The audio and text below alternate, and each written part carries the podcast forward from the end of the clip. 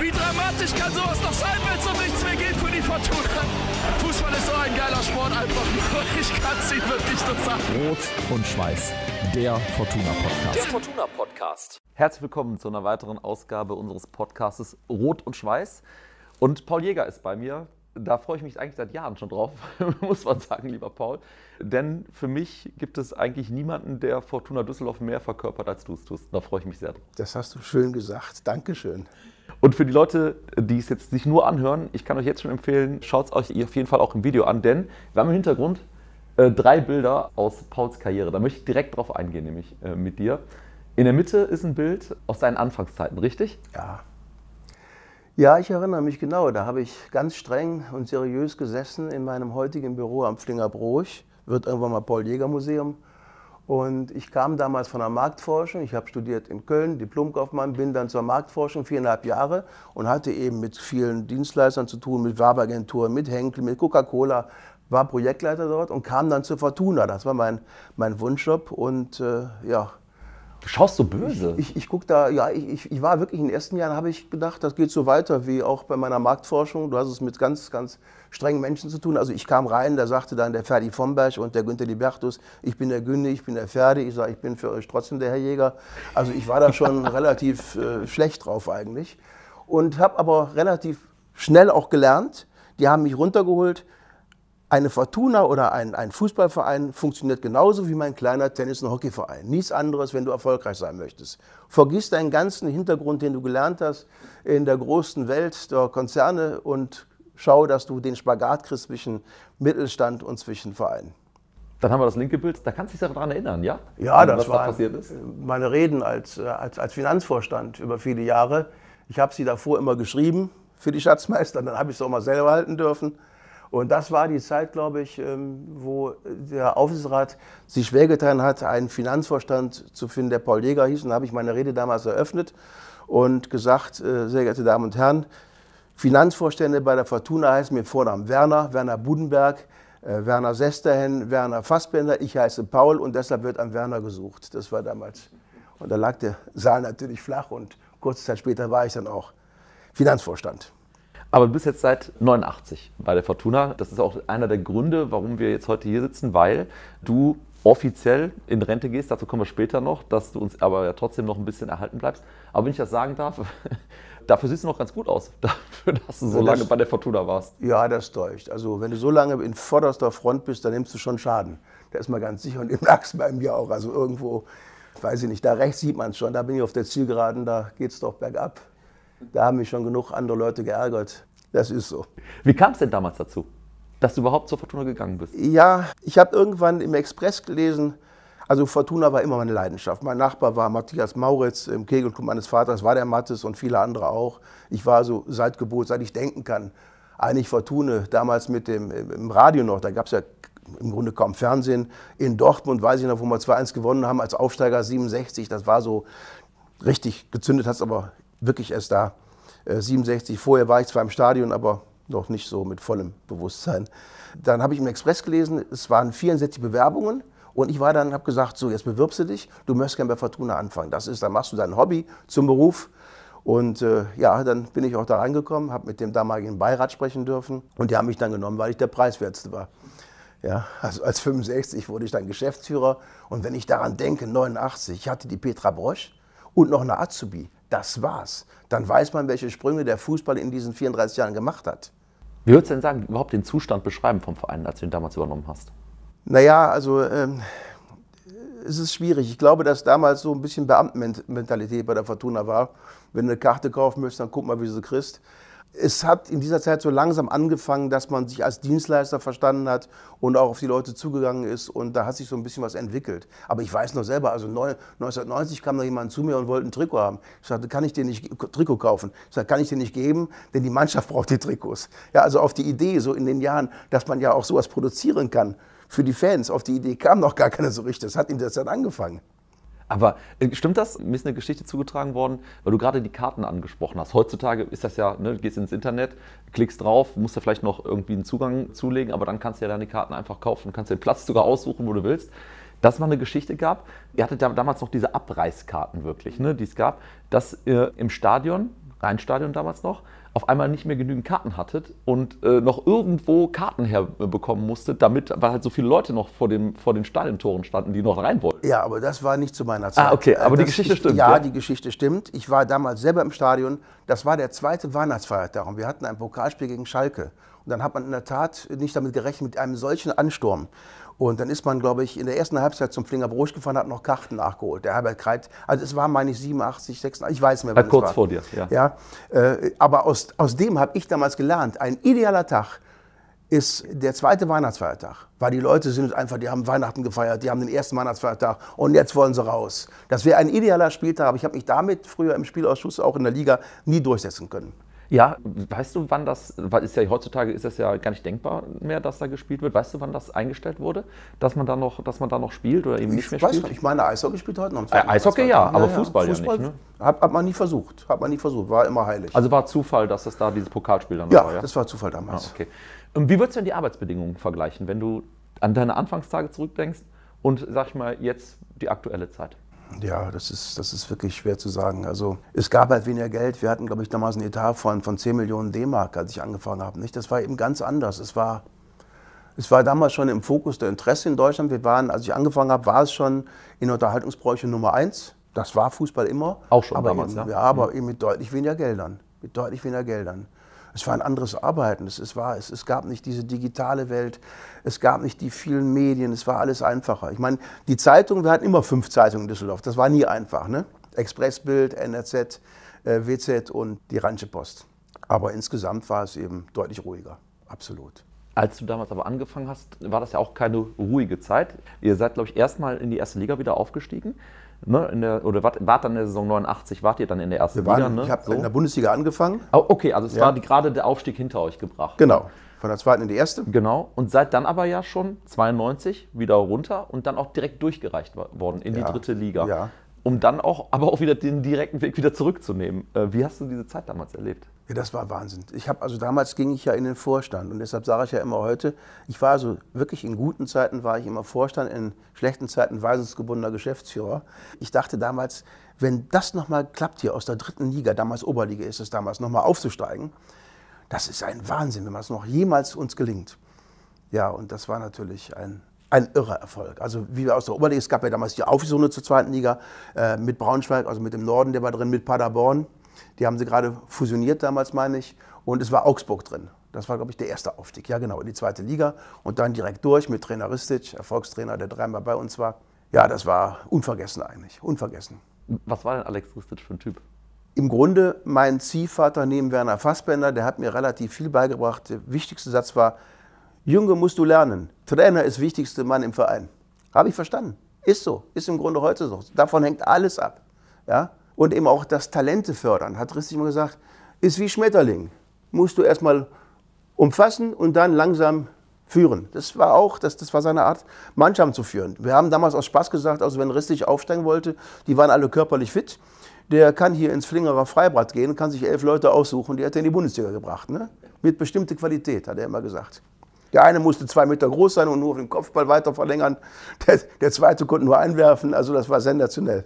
Das war schon eine spezielle Truppe damals. ne? Absolut, absolut. Ich weiß so, wie, wie Erich Ribbeck zwei neben mir saß und sagte, und morgen so, so negativ, ich glaube gegen den Leverkusen, so eine Altherrenmannschaft. Ja, kann sein, aber wir waren erfolgreich. Ja, das war's. Hat gepasst. Ja, das stimmt. Hab dann ja auch äh, sogar die Erstliga gehalten ein Jahr lang, auch Ja. mit ganz jungen Leuten. Ne? Markus Ja. Anfang damals äh, als ganz junger Spieler noch äh, dabei gewesen. Aber dann ging es wieder runter. 1999 fing, fing das dann los, dann ging es in die Regionalliga. Das war aber auch noch nicht das Ende der Fahnenstange. Ne? Dann ging es noch weiter runter. Und zwar wart ihr eigentlich schon, jetzt kommen wir zu einer Geschichte, die ja wie so eine Legende um dich herum war, aber eigentlich, nämlich 2001 äh, eigentlich abgestiegen in die damalige dann viertklassige Oberliga. Da war die Oberliga dann schon viertklassig. Also Viertel, es gab die Regionalliga, genau. Genau. Ja. Aber ihr seid eben nicht abgestiegen, weil euer Konkurrent, der SV Wilhelmshaven, die die Lizenzen nicht rechtzeitig eingereicht hat. Und jetzt gibt es die Legende, dass du ein bisschen deine Finger damit im Spiel hattest. Ja, und Stebbes Holländer damals, der war Präsident. Wir saßen beim Italiener und haben den Abend eben da verbringen wollen, weil ich einen guten Draht zum DFB hatte, zum Werner Möglich. Mit dem war ich immer im Telefonat und sagte, Werner, haben die schon geliefert? Die äh, Wilhelmshavener, nee, noch ist noch nichts da. Und ich habe also den ganzen Abend Kontakt gehabt zu ihm und irgendwann um halb zwölf, ich sage, Werner und? Noch nichts da. Ich sage, Michael, wir müssen was machen. Oder Michael sagt zu mir, ich weiß gar nicht, wer wem. Dann haben wir in der Tat, da wir saßen beim Italiener, wie gesagt, die Speisekarte, eine Seite lang, die Abendkarte, haben wir dann eine halbe Stunde immer nach Frankfurt gefaxt. Auf jeden Fall, wir wussten ja, 12 Uhr war Ausschlussfrist, 1 nach 12 reichte nicht. Und in der Tat, Wilhelmshaven hat dann zu spät eingereicht. Ob das der Grund war, dass wir dahin was gefaxt haben, weiß ich nicht. Aber wir haben auf jeden Fall pausenlos die, die Speisekarten nach Frankfurt gefaxt. Also ihr habt versucht, das Fax so zu belegen auf die Art und Weise. So ist es, ja, Hat, dass Wilhelmshaven nicht mehr durchkam. hat denn da eigentlich vom DFB irgendjemand irgendwas zu gesagt? Ich glaub, nein, habe ich nie was von gehört. dass die auf einmal diese Aber das- Speisekarte von irgendeinem Italiener zugesandt bekommen Ja, haben. ich glaube, es war so sinnlos, aber es hat niemand was gesagt damals. Nein, nein. Wir haben es gemacht und es ist ja noch äh, heute aktuell, wenn ich das richtig deute. Sprechen nicht noch Leute drauf an? Ja, ständig, tatsächlich, ich glaube, das stimmt. Äh, auch wenn es nicht stimmt, es stimmt tatsächlich, aber es ist eine schöne Meer, die hält sich auch. Ja, das stimmt, Ja. das stimmt. Aber du hast schon gesagt, im Grunde war es sinnlos. Also ob es da sinnlos ist, weiß man noch nicht. Aber ein Jahr später ging es ja Dann- trotzdem ja, runter. ja. Ne? 2002 ist das dann gewesen. Ne? Dann ging es runter, es hatte keinen Sinn mehr. Ja, hatte sich leider auch echt alles so angedeutet, dass das so, so kommt. Der, der Verein war echt im Ab in so einem richtigen Abwärtsstrudel. Ne? Ja, die Zeichen der Zeit waren so. Niemand wollte was mit Fortuna zu tun haben eigentlich. Und äh, da half nur die Komplettsanierung. Und die haben wir dann mit gescheiten Leuten hinbekommen. Mit Helmut Böskes, Werner Sesterhen, Charlie Meyer. Auch Ober Erwin hat seinen Teil daran gehabt, ganz sicher. Und Ja. vielen anderen auch. Also jetzt bitte Namen, die ich vergessen habe, nicht böse sein. Fallen mir jetzt nicht alle ein. Zwei Spielzeiten lang wart ihr, wart ihr in der Oberliga. Erstmal die Frage, hast du In der überhaupt, vierten Klasse, ja. ja, hast du überhaupt daran auch nur zu glauben gewagt, dass du es nochmal erleben wirst, dass die Fortuna erste Liga spielt in der Zeit damals? Nein. Nein, dafür waren wir zu weit weg. Es war schon ein Riesenerfolg, als wir dann äh, hinter Felbert, die haben vergessen, Lizenz einzureichen, dann aufgestiegen sind in die dritte Liga. Das war ja schon der erste Erfolg, wieder nach oben zu kommen. Aber dann ist eben, dann ist etwas kontinuierlich gewachsen. Die Fehler von damals wurden nicht mehr wiederholt. Die Leute im Umfeld der Fortuna, das waren äh, wirklich ehrenwerte Leute. Egal, wo man von draußen als andere Seilschaft da ran wollte, es gab immer die gleiche Antwort. Wir haben also zusammengehalten. Wir waren ein ja, eingeschworener Haufen. Das war ganz, ganz wichtig für das Miteinander. Und dann ging es ja wirklich jedes Jahr sukzessive bergauf. Ja, genau. Die Zahlen wurden besser, Ganz langsam, ne? die Mannschaft wurde besser. Wir hatten Substanz geschaffen, es, es kam immer mehr dazu und irgendwann kam dann auch der Aufstieg in die zweite Liga. Und der ist natürlich ohne Ende hier abgefeiert worden. Da kommen wir gleich noch zu. Ja. Erstmal, damals ähm, hatte ich den Eindruck, dass aber auch im Zusammenspiel zwischen Verein und Fans viel passiert ist in dieser Zeit der Oberliga, dass da wieder was zusammengewachsen ist. Ja, da ist eine ganze Menge zusammengewachsen. Also wer diese ganzen Niederungen gemacht hat, das ist ja, das ist ja auch irgendwo schön. Das ist ja Ja gut, wenn man weiß, dass hinterher gut ausgeht, ja, ne? Ja, aber ich glaube, die Leute haben es auch in der Situation gar nicht so unübel gefunden, damals nach Teveren zu fahren, nach Bonn, nach, nach äh, Düren, weiß der Geier was. Ich weiß noch, wie die Teverer gestaut haben, was Düsseldorf alles trinken kann. Und dann habe ich mich irgendwann an die Blechbüchsenarmee erinnert. Da sind die alle den Hügel runtergerollt, weil das Bier eben aufgetrunken war. Da ist etwas entstanden und ich vergesse auch nicht, wer damals alles dabei war. Das betrifft nicht nur die Fans, das betrifft auch andere Anspruchsgruppen. Es gab viele Dienstleister, viele Unternehmen, viele Partner, die damals mit uns hochgegangen sind in dieser schweren Zeit. Und da würde ich immer auch darauf achten, dass zumindest ich werde das nicht vergessen. Ja, das gehört dazu, glaube ich, zur Geschichte eines Vereins. Ja, du hast aber auch ein Elefantengedächtnis, ne, was sowas angeht. Ja, ja, klar, klar, sicher. Ich habe schon Gedächtnis gehabt, ja. Ich weiß, wer es ehrlich meint, ich weiß, wer wirklich für die Fortuna da war. Und ich weiß, wo doch das Rückgrat äh, begrenzt vorhanden war. Wie oft ist der Verein damals dem Tod von der Schippe gesprungen? Ja, ich glaube wirklich nur einmal. Das war die Zeit, wo wir in der vierten, in der Oberliga waren, wo dann alle zusammen gesagt haben, wir wollen jetzt nicht in irgendeine Insolvenz reingehen und neuer Name und alles. Wir gucken, dass wir das irgendwie hier zusammenkehren, die Scherben, und ähm, schauen, dass wir nach oben kommen. Wie habt ihr es damals geschafft dann, äh, das, das so abzuwenden? Naja, wir waren kreativ. Wir haben mit den Leuten, die von uns Geld bekamen, haben wir damals Vereinbarungen getroffen.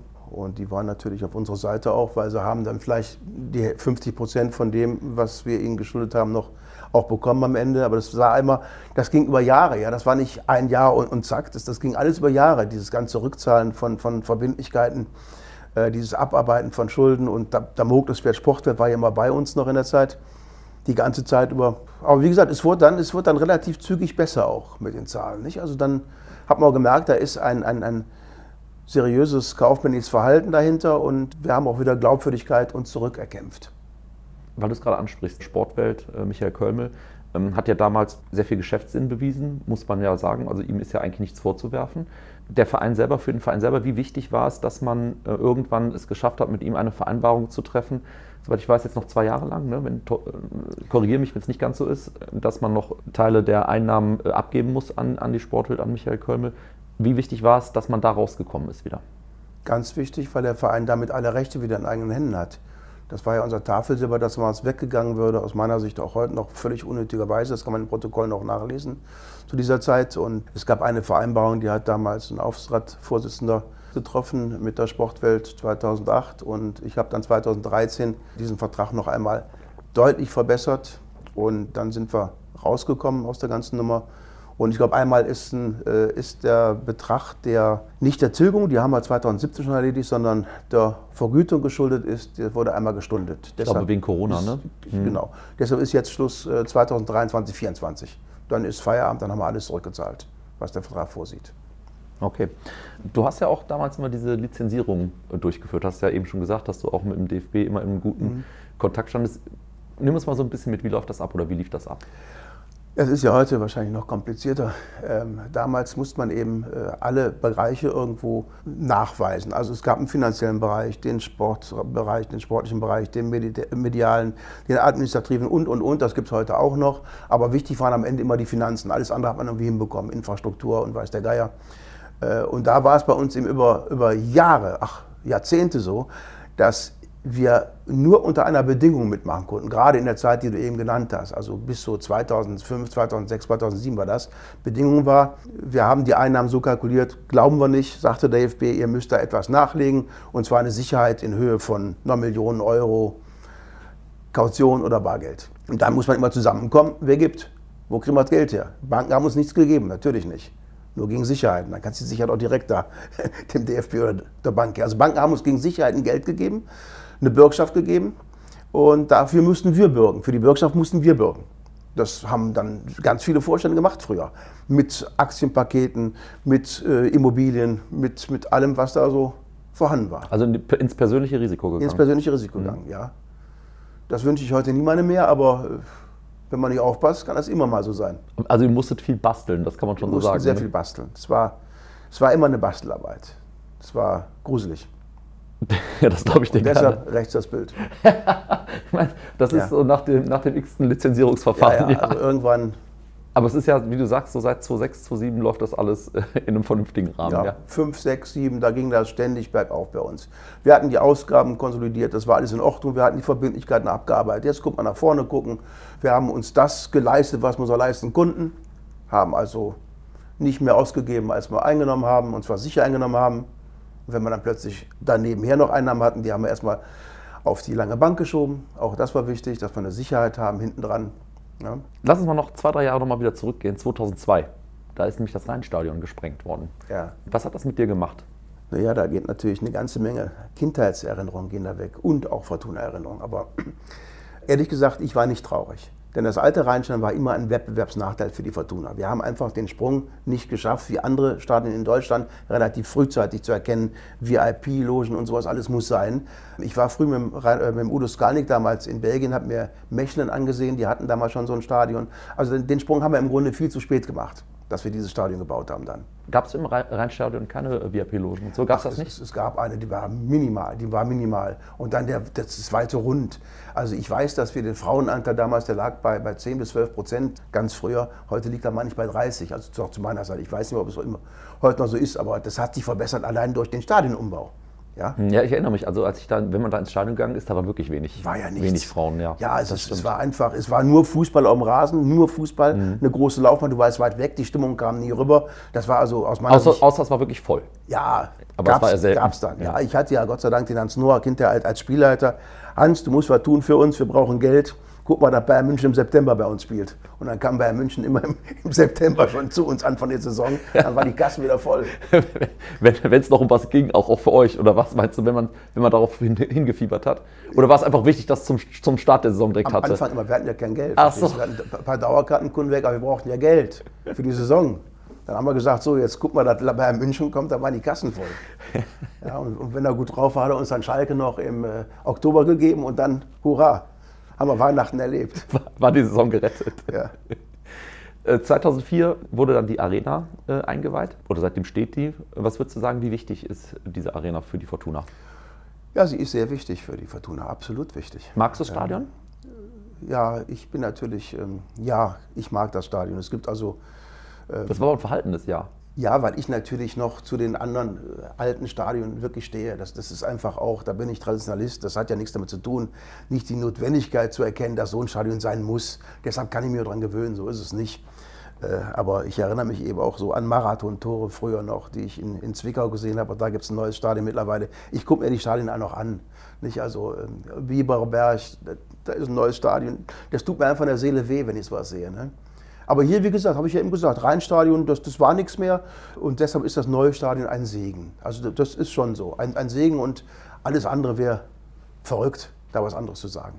Der damalige OB hat das ja schon sehr vorangetrieben, dass Ja. diese Arena gebaut wird. Hat die Fortuna dem äh, OB Erwin viel zu verdanken? Ja, auf jeden Fall. Also das muss man wirklich im Nachhinein sagen. Ich weiß nicht, ob er es allein für die Fortuna gebaut hat, denn damals war ja nun, äh, wir wollten Olympiastandort sein, wir wollten Olympiade nach Deutschland, nach Düsseldorf holen, wir wollten WM-Standort sein, hat nicht funktioniert. Äh, Football hat irgendwann dann sich im Wohlgefallen aufgelöst zu dieser Zeit nicht. Das war ja ganz anders konzipiert möglicherweise. Es gab ja gar keine Bereiche für, für Gästefans, wenn ich mich recht erinnere. Aber natürlich haben wir OBR eine ganze Menge zu verdanken. Das ist ihm im Grunde auch geschuldet mit all seinen Mitstreitern, die, da, die ich ihm aufgezählt habe, dass wir dann aus der Misere rausgekommen sind. Äh, Trotz alledem gibt es auch eine schöne Anekdote aus der Zeit, Zeit von OB Erwin. Du musstest dich nämlich mal äh, gegen eine Abmahnung des Vereins wehren. Wilde Zeiten damals, ne? Ja, ja, du, du sprichst äh, an, dass ich mit Frau Begale, äh, mit der ich uns heute sehr gut befreundet bin, tatsächlich. Also, Also ihr versteht euch, ja? ja? wir haben uns ausgesprochen, alles gut, das ist alles wunderbar. Und äh, damals gab es in der Tat ein Telefonat, äh, das habe ich dann so beendet, wie ich drauf war und habe, glaube ich, noch ein paar Beleidigungen hinterhergeschickt. Äh, aber auf jeden Fall war es aus meiner Sicht kein Grund für eine Abmahnung. Und die Abmahnung habe ich auch zerrissen. Also ich habe ja damals, ich weiß noch, äh, da, da gab es dann, gab's dann auch eine Jahreshauptversammlung, da stand ein Mitglied auf und sagte zum Werner Sesten, damals Schatzmeister, Sie haben doch den Jäger verklagt. Was hat denn der Anwalt dafür gekostet? Werner guckte mich an, der wusste das nicht. Ich sagte 3000 Euro. Ich sagte 3000 Euro. Dann drehte sich das Mitglied um. Neben mir saß Erwin, da Werner Seste hin. Und dann habe ich hinterher gerufen, meiner hat nichts gekostet, aber dafür hat er gewonnen. Mucksmäuschenstille hier neben mir rechts und links. Und der Saal war natürlich wieder am Toben vor Freude. Äh, Ja, das muss einfach mal sein. Das ist, äh, ja, das war spontan. War ja damals auch vor Gericht. Mein Anwalt war natürlich Klettke. Mit dem Klettke habe ich alles gewonnen. Warum sollte ich da nicht in eigener Sache auch gewinnen? Ja, Ja, du bist aber auch schon jemand, der sein Herz echt auch auf der Zunge trägt, ne? ja das ja. Aber dafür bin ich ehrlich. Ja, da, so habe ich dich Das immer ist wahrgenommen. nicht ja. immer von Vorteil, wenn man also immer transparent sein möchte und ehrlich. Das wird gar nicht immer so honoriert. Also ich glaube, wenn ich nochmal auf die Welt käme, dann würde ich das ein bisschen anders machen. Würdest du, ja? Man lernt ja dazu. Ach so, es ist doch, aber es ist doch schön, wenn man äh, Ja, sich die ja, Ehrlichkeit klar. bewahrt. Aber man, man muss ja nicht lügen. Also lügen würde ich nie tun. Das, das mache ich nicht. Aber einfach Dinge nicht erwähnen. Ich war ja so, dass ich freiwillig alles erzählt habe, was, was, was, was ich schlecht gemacht habe. War ja bekloppt. Ja, also das machen Leute, die Leute professioneller. Die sagen, was sie gut gemacht haben. Ich habe, weil wir gerade bei den Anekdoten sind, natürlich äh, auch bei dir ein paar Einspieler für dich. Und zwar kommt jetzt hier der erste. Ich spiele ihn mal vor. Hallo Paul, grüß dich, hier ist der Bernie. Du, mich würde eine Sache mal besonders interessieren. Als wir beide uns vor mehr als einem Vierteljahrhundert, würde ich mal schätzen, auf einem Stammtisch des Vereins Düsseldorfer Sportpresse getroffen haben, da hatte ich einen Spitzname, mit dem wir dich an dem Abend bedacht haben, sehr geärgert. Jäger 90, frei nach den Starfightern oder wie immer das war, die damals sehr in den Nachrichten waren. Du hast das als Anspielung auf dein Gewicht gewertet und gesagt, nein, ich wiege keine 90 Kilo, höchstens Jäger 88 und so weiter. Hatten viel Spaß mit diesem, dieser Sache. Jetzt würde mich mal interessieren, so viele Jahre später, würde dich der Spitzname heute noch stören? Sprich, bist du vielleicht ein bisschen näher an Jäger 90 rangekommen oder hast das sogar überschritten? Naja, bin gespannt, was du darauf antwortest. Also, Jäger 90. Ich habe das damals in der Tat auf mein Gewicht bezogen. Also Jahre später wäre ich froh gewesen, Jäger 90 zu sein. Ich habe dann lange Zeit 96, 97 gehabt und bin jetzt wieder tatsächlich bei 90. Also von daher holt mich auch das Jahr 89 wieder ein. Also, Jäger 90 passt jetzt. Ich habe die Jäger 90 wieder geschafft. So war das damals. Aber damals war ich ja nun, ich komme vom Sport und habe, glaube ich, 86, 87 gewogen und dachte, was, was wollen die denn? Also 90 Jäger. Der Starfighter hieß, glaube ich, damals so, Jäger 90. Ne? Aber Alles gut. Ne, das war der Grundgewicht. Schöne alte Kamelle auch. Aber ne? Bernie, ich habe dir verziehen. ja, sowieso. Bernie kann man auch nicht lange böse sein. Nein. Wenn wir Anekdoten sind, was war im IC Deichgraf los? Naja, wir hatten 5-1 in Sachsen-Leipzig verloren und äh, die Mannschaft, der Rissi hat sich zurückgezogen, die Mannschaft war dann mit mir im, vorne im Restaurant, Also im Zug, ne? müssen wir noch dazu im, sagen. im Bordbistro, im ICE und wir haben uns dann hochgeschaukelt. 5-1 verlieren ist ja nicht ganz so toll. Und der Jörre sagt dann, der, der war damals Kapitän, der hat noch einen Elfmeter verschossen. Du hast mich damals beim Vertrag über den Tisch gezogen. Da war natürlich die richtige Stimmung. Verstehst du, du verlierst 5-1, dann kommt noch so einer an und sagt dann mal. Also es hat dann ein wenig eskaliert. Und es war, glaube ich, Karneval und mein Schwager, der war mit, der hat noch äh, dann beim Rausgehen noch ein Gla- Glas Düsseldorfer Hauptbahnhof mitgenommen.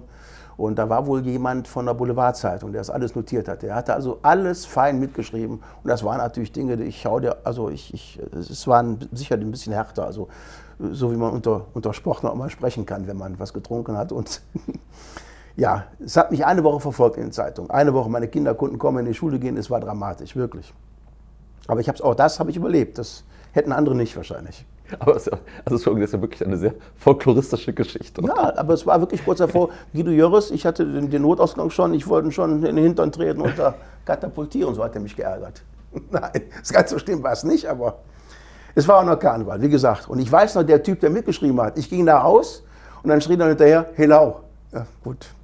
Also spätestens auf dem Bahnsteig dämmerte mir, Oh, oh, das war nicht das gut. war nicht gut. Der hat die ganze Zeit hat der geschrieben, geschrieben, geschrieben. Jedes Wort, ja. Aber, aber generell, dein, dein Verhältnis zum Boulevard war ja schon immer in Ordnung. Ne? Also Ja, äh, eigentlich zu allen Zeitungen. Ja, und deshalb, also ähm, deshalb war ich nie Spitzel für irgendeinen. Ja? Das ist doch klar. Ich meine, innerhalb der Zeitungen wechseln doch die Leute.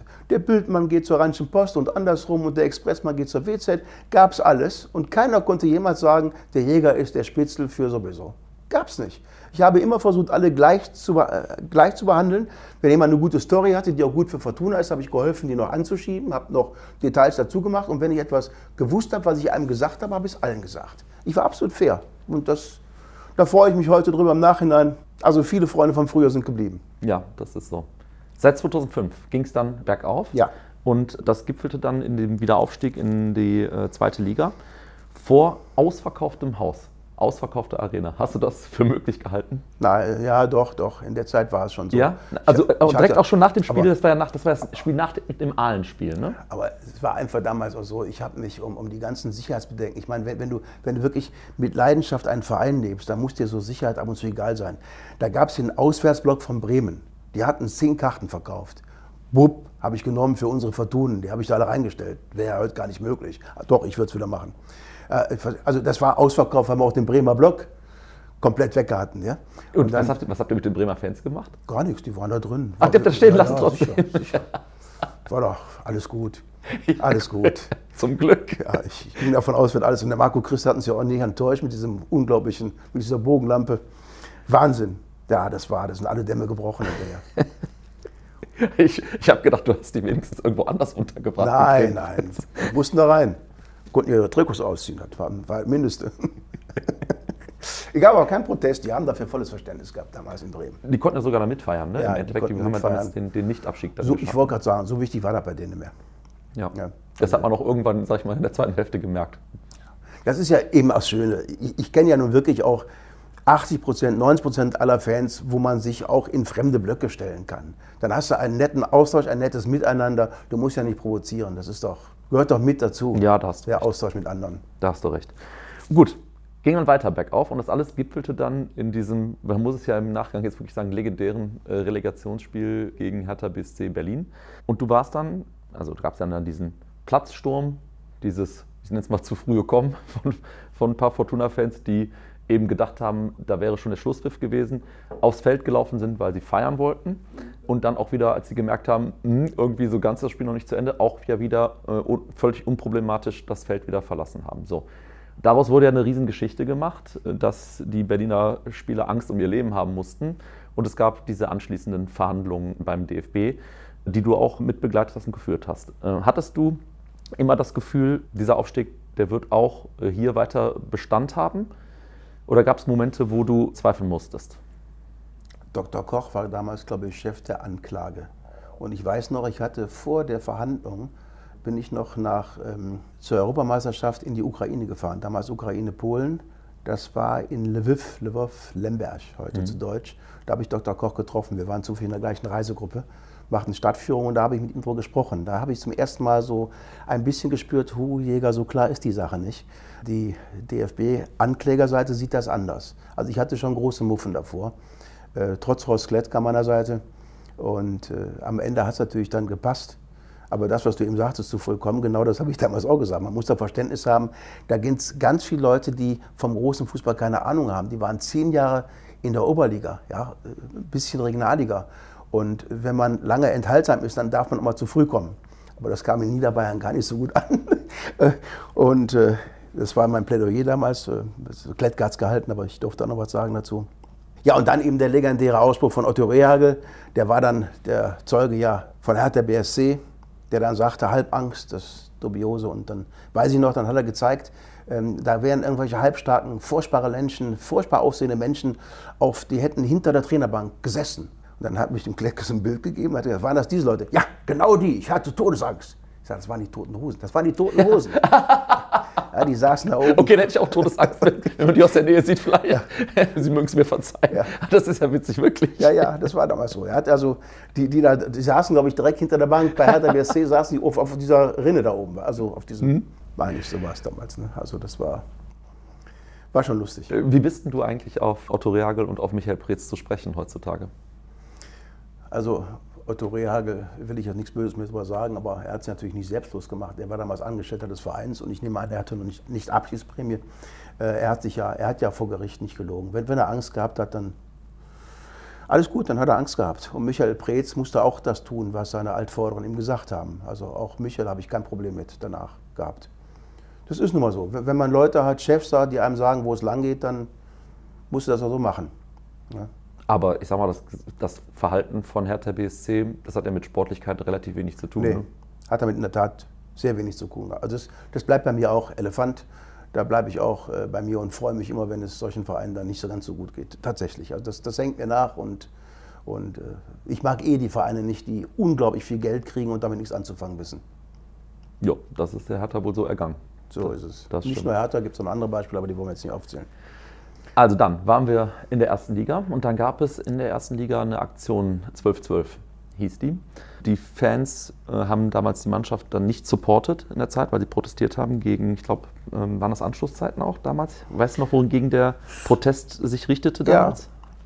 Es gab ein großes Sicherheitspapier mit, ich glaube, zwölf Punkten, weiß der Geier was. Und Sven Mühlenberg auf unserer Seite, also Peter Friemann und ich waren damals im Vorstand mit Sven Mühlenberg, Wort Werner, hat das in einer Gruppe, in einer Arbeitsgruppe auch verhandelt mit den Fans und wir hatten einen klaren Auftrag, in Frankfurt abzustimmen und wir haben das so gesagt, wirklich so gemacht, Peter Friemann und ich, dass wir uns zweimal enthalten oder Nein gesagt haben und, und die anderen Male dafür. Und dann gab es aber plötzlich deshalb Theater und wir haben überhaupt nicht verstanden, warum das so war. Und dann haben sie gegen Hannover, waren sie schon draußen, im wichtigen Spiel in Hannover mhm. zu Hause, haben wir trotzdem gewonnen. Und das eskalierte bei mir dann in Offenbach, ja, genau. wo wir dieses wichtige Pokalspiel hatten. Darauf wollte ich hinaus, ja. Wo dann die Fans äh, keine Unterstützung gehabt, gemacht haben und nach dem Spiel, nach dem Spiel dann gesungen haben, nachdem wir verloren haben, wir sind die Fans, die ihr nicht wollt. Und das war für mich einfach etwas, das habe ich nicht verstanden. Wir haben uns echte Mühe gegeben, die Meinung der Fans abzufragen und auch das nach Frankfurt zu transportieren. Peter Friem und ich, wirklich, da kann man heute an den Peter fragen. Und dann das, ne, und dann habe ich damals gesagt, mein Gott, was überhöht, was überhöht ihr euch? Ihr seid nicht so wichtig, der Verein ist wichtig. Und wir sind gerade ausgeschieden. Und das ist etwas, wo ich da nicht singen kann, wir sind die Fans, die ihr nicht wollt. Zumal wir sie ja wollten. Wir haben alles getan, damit sie bei uns bleiben. Ja? Das war, aus meiner Sicht, habe ich das total ungerecht empfunden. Ja, und meinem Ärger habe ich damals Luft gemacht. Ich habe extra noch, ich dachte, cool down bleib mal noch ein bisschen hier, geh allein durch den Wald, aber das hat auch nichts genützt. Ich habe dann irgendwelche Äste weggetreten, vor mir waren noch sechs Polizisten.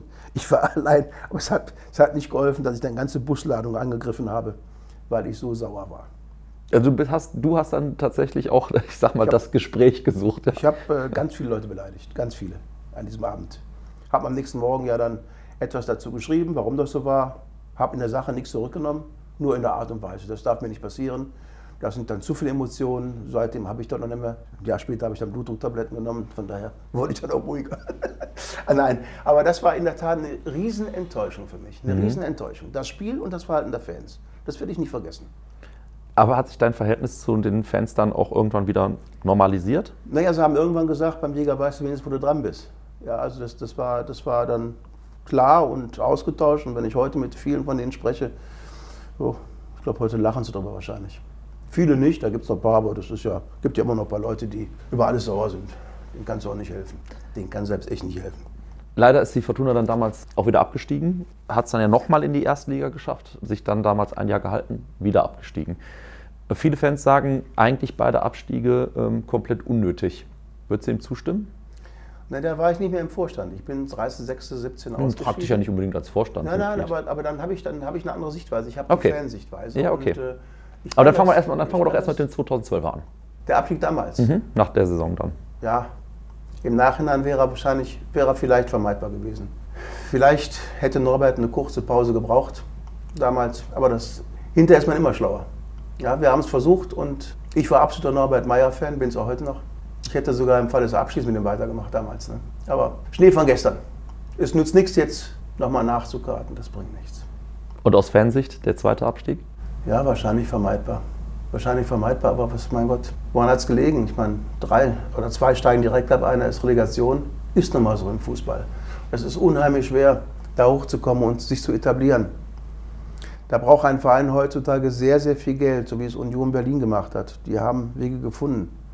Ob Fortuna die gehen muss, so wie das Union Berlin gemacht hat, weiß ich nicht, aber die haben Wege gefunden, an viel Geld zu kommen und eben das in die Mannschaft zu stecken. Das ist uns damals nicht gelungen. Würdest du denn sagen, also vielleicht zweigeteilte Frage. Zum einen, ist es, ich meine, Union zeigt es, es scheint ja noch möglich zu sein, aufzusteigen und sich äh, zu etablieren. Siehst du das auch, dass das für die Fortuna möglich ist? Erster Punkt vielleicht. Willst du erstmal darauf antworten? Bitte. Also mach mal, ich will jetzt nicht über Union Berlin sprechen, aber ähm, die Gelder kommen ja irgendwo her sei es aus Darlehen, die man im großen Stil genommen hat, sei es irgendwie anders.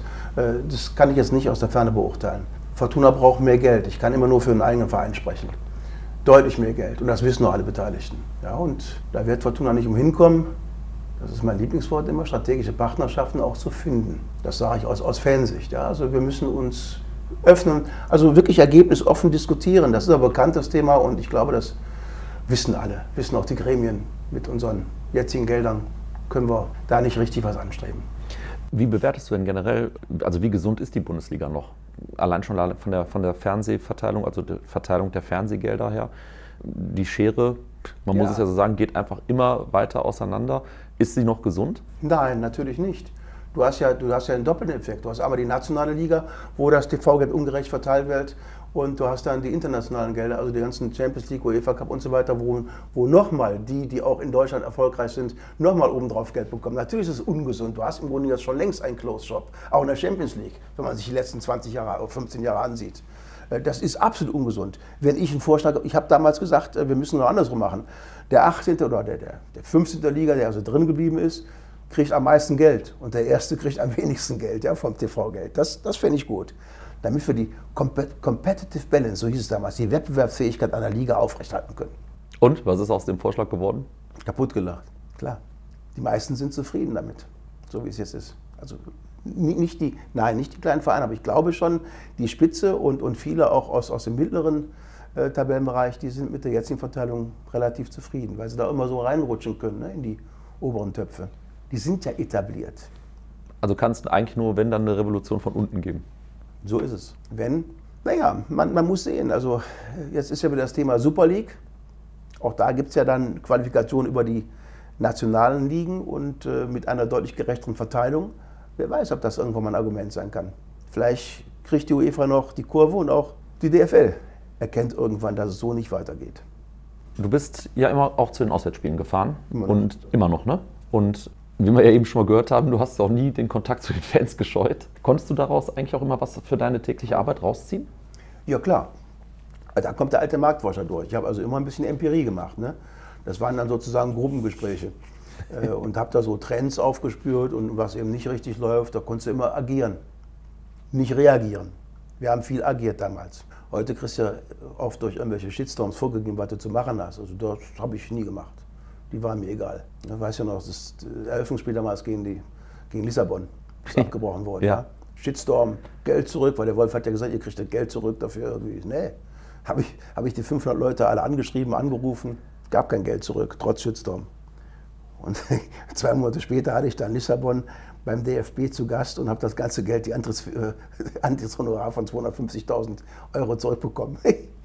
Weiß keiner, aber war ja für die Fortuna. Ja, du warst, da warst du schon immer äh, findig, ne? Ja. Solche Sachen dann zu finden. Gibt es ein Stadion in, in Deutschland, sag ich mal, wo mindestens Regionalliga gespielt wird, was du noch nicht kennst? Mindestregionalliga, ja. Ich war noch nicht in Filzing. Das ist da hinten bei, bei Scham in, ich glaube, Oberpfalz oder Niederbayern an der Grenze. Ja, sonst muss ich wirklich in der Regionalliga überlegen, was ich noch nicht gesehen habe. Havelse fehlt mir noch. Die war mal zweite Liga. Die Mhm. habe ich immer, die habe ich nie geschafft. Havelse muss ich noch hin. Aber sonst, wie gesagt, ich war der einzige Funktionär, der 90 Prozent aller, aller Regionalliga-Stadien, alle fünf Regionalligen gesehen hat. Nicht? Also Jeddelo, Drostersen, Asse, egal, egal, alles, was da rumläuft. Mein Steckenpferd ist Bayern. Da bin ich sogar die Oberliga Nord und die Oberliga Süd. Die kenne ich da fast alle Vereine. Ja, aber dann muss doch Filzing, da ist das doch ein Muss. Ja, Filzing war ich noch nicht. Wie gesagt, Regensburg. Ja, kommt noch. Ja, ich meine, gefunden. Fortuna Ja, ja. spielt doch jetzt in Regensburg. Ja, ich überlege jetzt äh, Hauptstadt und Filzing fehlen mir aus der Regionalliga Bayern noch. Da gucke ich mal, ob ich irgendwie hinkomme. Was würdest du denn sagen, ähm, welches Stadion ist das schönste? Ja, also einmal in Südafrika habe ich. Nee, lass mal erstmal in Deutschland bleiben, in bevor du ja nach Südafrika schon gehst. In Deutschland das schönste Stadion. Ganz sicher nicht die Allianz Arena. Aber ähm, ja, das schönste Stadion ist schwierig. Oh nee, da, da tue ich allen Unrecht. Das, Naja, du sagst ja nicht, welches das hässlichste ist. nee, nee, da hast du recht. Aber ich muss überlegen, da gibt es auch wirklich viele schöne. Das ist jetzt gar nicht so einfach. In Dortmund, das gefällt mir schon ganz gut. Ne? Hat's Also ich mag das Bochumer sehr gerne. Ja, Bochum, Kastorper Straße ist auch schön, kommt tolle Stimmung rüber. Mhm. Aber die müssen nicht wirklich alle durchgehen. Also da müsste ich mal nachdenken. Das ist eine schwierige Frage. Gibt- gibt, da gibt auch noch genannt wirklich viele schöne Stadien. Gibt es auch noch so eins, sag ich mal, so, wo du denkst, das ist hier wirklich noch richtig 70er, 80er Flair, wo man sich trotzdem wohlfühlt?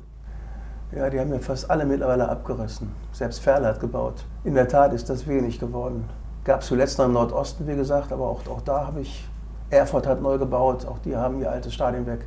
Chemnitz hat was Neues. Nee, müsste ich lange überlegen. Da fällt mir nichts ein. Okay, aber jetzt gerade warst du schon, neu gebaut, also alles. Sie haben alle was Neues gemacht, alle. du warst jetzt aber jetzt schon bis nach Südafrika ab, Ja. abgeschwiffen und da sagst du, das ist. Ja, das war für mich das Schönste in Johannesburg, das, das was sie neu gebaut haben. Äh, Ich weiß nicht mehr, wie es hieß, aber das, das war ein großartiges. Und natürlich jetzt in Katar, das ist so. Also ich habe noch nie so tolle Stadien gesehen, die wirklich das Moderne und das Traditionelle so verbinden, wie jetzt die Stadien in Katar. Fantastisch. Du machst auch ähm, Kufu-Touren, Ja. nennst du es immer, ne? Ja. Kultur-Fußballtouren. Erklär uns mal genau, was das ist.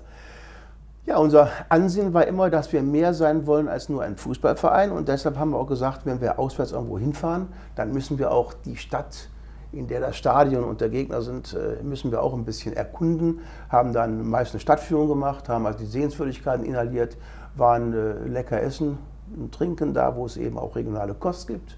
Mutter habe nicht, in Braunschweig zum Beispiel. Ja, da gibt es also ganz viele Anlaufstationen. Kultur und Fußball eben. Das war für uns wichtig. Und deshalb ist es auch nicht ganz so dramatisch, wenn die Fortuna mal verloren hat. Da ist halt die Stimmung am Boden. Aber jetzt in Nürnberg, wir sind ausgeschieden aus dem Pokal, hatten am nächsten Morgen aber bei herrlichem Wetter eine wunderschöne Stadtführung durch Nürnberg. Also du machst das immer noch, ja? Ja, das machen wir immer noch. Das bleibt auch das Hobby, glaube ich, solange ich noch einigermaßen gucken und gehen kann. Also jedes, jedes Auswärtsspiel auch mit Kultur verbunden? Nicht jedes, nein. Nein, also diese machen wir Kufu-Tour machst du immer mal wieder. Ja, also mhm. Kufu mache ich auch gern, ganz gern für mich allein oder für mich und einen Kumpel oder für mich und meine Frau. Ja, das gucken wir mal dann. Das ist dann immer. Arbeitest du das aus dann? Ja, das ist äh, schon Chefsache. Das ist mein Hobby. Ist halt Chefsache. Ja, weil ich auch alles kenne mittlerweile. Also ich weiß ja auch, wenn du in Fürth spielst, dann war ich aber auch in der Umgebung schon. Dann war ich eben auch in, in, in äh, Neuburg an der Donau und die ganzen Städtchen ringsherum, Neuburg an der Eich, äh, also äh, Neustadt an der Eich, ja. Äh, Dann weiß ich, wo, wo es gut ist. Und ich kenne ja auch, jetzt kommen wir wieder zur, zur Bayern-Regionalliga, ich kenne ja auch die ganzen kleinen Standorte. Dann weißt du, wo man lecker essen kann, trinken kann, Brauereien findet, Kloster findet. Das kennst du eben alles irgendwann, ne?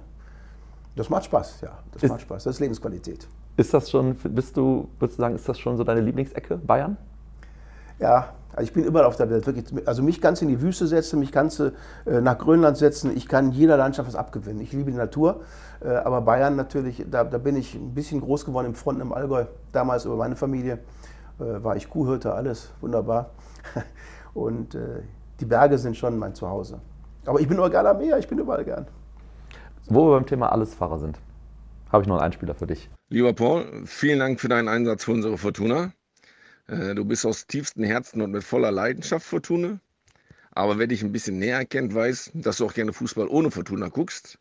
Deshalb meine Frage, fehlen dir noch Länder in Europa? Und wenn ja, welche? Und warum?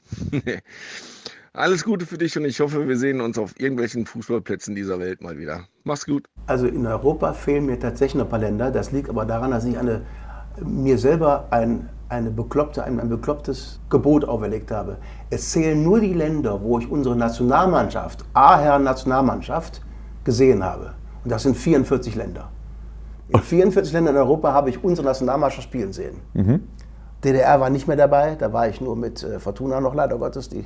Und das sind vor allem die neuen äh, Länder äh, des ex-jugoslawischen Reichs. Da war ich noch nicht. Ich war in den Ländern schon, Kosovo, aber gilt nicht. Ich habe einen Fußball in Kosovo gesehen, aber gilt nicht. Ich habe nicht Nationalmannschaft gesehen.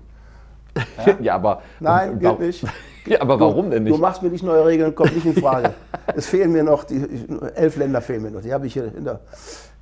Also meinem sprich, es zählt erst dann, wenn äh, Deutschland beim Kosovo, äh, in Kosovo spielen muss, Jawohl. Dann, dann zählt das für dich. Deshalb sitze ich bei jeder Auslosung und gucke, das ist dann wie eine blaue Mauritius. Wenn ich da ein neues Land habe, was ich noch nicht habe, dann, dann ist es fantastisch. Und wenn, und wenn man jetzt mal, also erstmal muss man gleich noch erzählen, wie, wieso mit Fortuna in der DDR? Was war da? Wir haben doch damals noch Deutsch-Deutscher Städtevergleich. Das war gegen Kolmogstadt, die einzige Stadt mit 3a in der DDR damals. Und äh, ein Jahr später waren wir schon in Chemnitz. Ja, das, deshalb habe ich die DDR noch fußballtechnisch Mhm. Okay. kennengelernt. Ja, okay, verstanden. Ne? Im Interkongress damals 1000 Leute, die uns begrüßt haben. Ein Jahr später noch 20 Leute. Ja, gut, die Zeiten ändern sich. Ne? Zeiten ändern sich. Aber wenn wir jetzt mal jetzt, auch wenn es für dich nicht zählt, den Vereinsfußball mal noch mit reinnehmen, gibt es da trotzdem noch ein Land in Europa, wo du noch nicht äh, geschaut hast? Ja, ja, Andorra. Gut, dass du mich darauf aufmerksam machst. Siehst du mal? Aber das gilt nicht, ist mir egal. Na, so ganz, na, so ganz Na, ja, ja, so ein bisschen, so ein bisschen arbeitet es ja doch in dir. Alles gut. Ähm, so, jetzt kommen wir zu deiner äh, aktuellen Zeit. Du bist ja jetzt seit einiger Zeit als CSR-Direktor bei der Fortuna äh, tätig gewesen. So, da kann man sich erstmal nichts unter vorstellen unter CSR-Direktor. Bedeutet unternehmerische Sozialverantwortung. Jetzt füll uns das doch mal so ein bisschen mit Leben für uns. Ja, bei uns war der, also das ist ein Begriff, der in der Theorie wirklich mehrfach ausgelegt werden kann und je nach Unternehmen auch oder je nach Verein auch. Äh, CSR ist heute überholt worden von Nachhaltigkeit. Nachhaltigkeit ist mehr als CSR. Wir haben unseren Schwerpunkt eigentlich immer gelegt auf das Soziale. Soziale war bei uns unterteilt in Gesellschaft, in Integration und Inklusion, in Gesundheit und Ernährung. Und dazu gab es Ökologie. Ein bisschen, wir haben ja ein modernes Stadion und alles. Das war wichtig. Hinzugekommen ist die Ökonomie jetzt mit Compliance und solchen Dingen, Sicherheit für Mitarbeiter. Ähm, aber der Begriff Nachhaltigkeit ist etwas, was du auf den gesamten Verein überstülpen kannst. Das ist jetzt das Neue, was man macht, auch bei der DFL, überall in der Gesellschaft eigentlich. Aus meiner Sicht ist der Begriff CSR jetzt überholt. Er heißt nur noch Nachhaltigkeit. So, und wir haben das jetzt äh, die ganze Zeit praktiziert, eben auch mit diesen Schwerpunkten. Die Schwerpunkte werden jetzt woanders verlagert. Und deshalb wird es auch da eine Umstrukturierung im Verein geben müssen. Ja, wenn jeder jetzt mittlerweile, jeder Mitarbeiter, jede Abteilung Nachhaltigkeit leben muss, dann kannst du nicht mehr eine CSR-Abteilung machen. Das bringt dann nichts. Kannst du denn verstehen, wenn beim Thema Nachhaltigkeit es dann einen Aufschrei gibt, wenn zu einem Auswärtsspiel eine Flugreise angeboten wird für Ja, Fans? kann ich. Es wird immer wieder äh, Dinge geben, die nicht so einfach zu lösen sind. Also wenn da ein Trainer ist, der sagt, hör mal zu, wir müssen da ähm, mit dem Flieger hin, sonst verlieren wir das Spiel, dann sind die äh, Spieler nicht ausgeruht, der Weg ist zu weit, dann musst du da auch klein beigeben. Das Wichtigste bei uns im Verein ist der Fußball. Aber gut, da ging es ja nicht um die Mannschaft, ne? Da müssen wir, ich wollte gerade sagen, nein, äh, klar, das kann passieren, aber da müssen wir eben woanders besser sein als andere. Dann müssen wir woanders das wieder reinholen. Und das haben wir ja auch dann über einzelne Maßnahmen versucht. Nicht?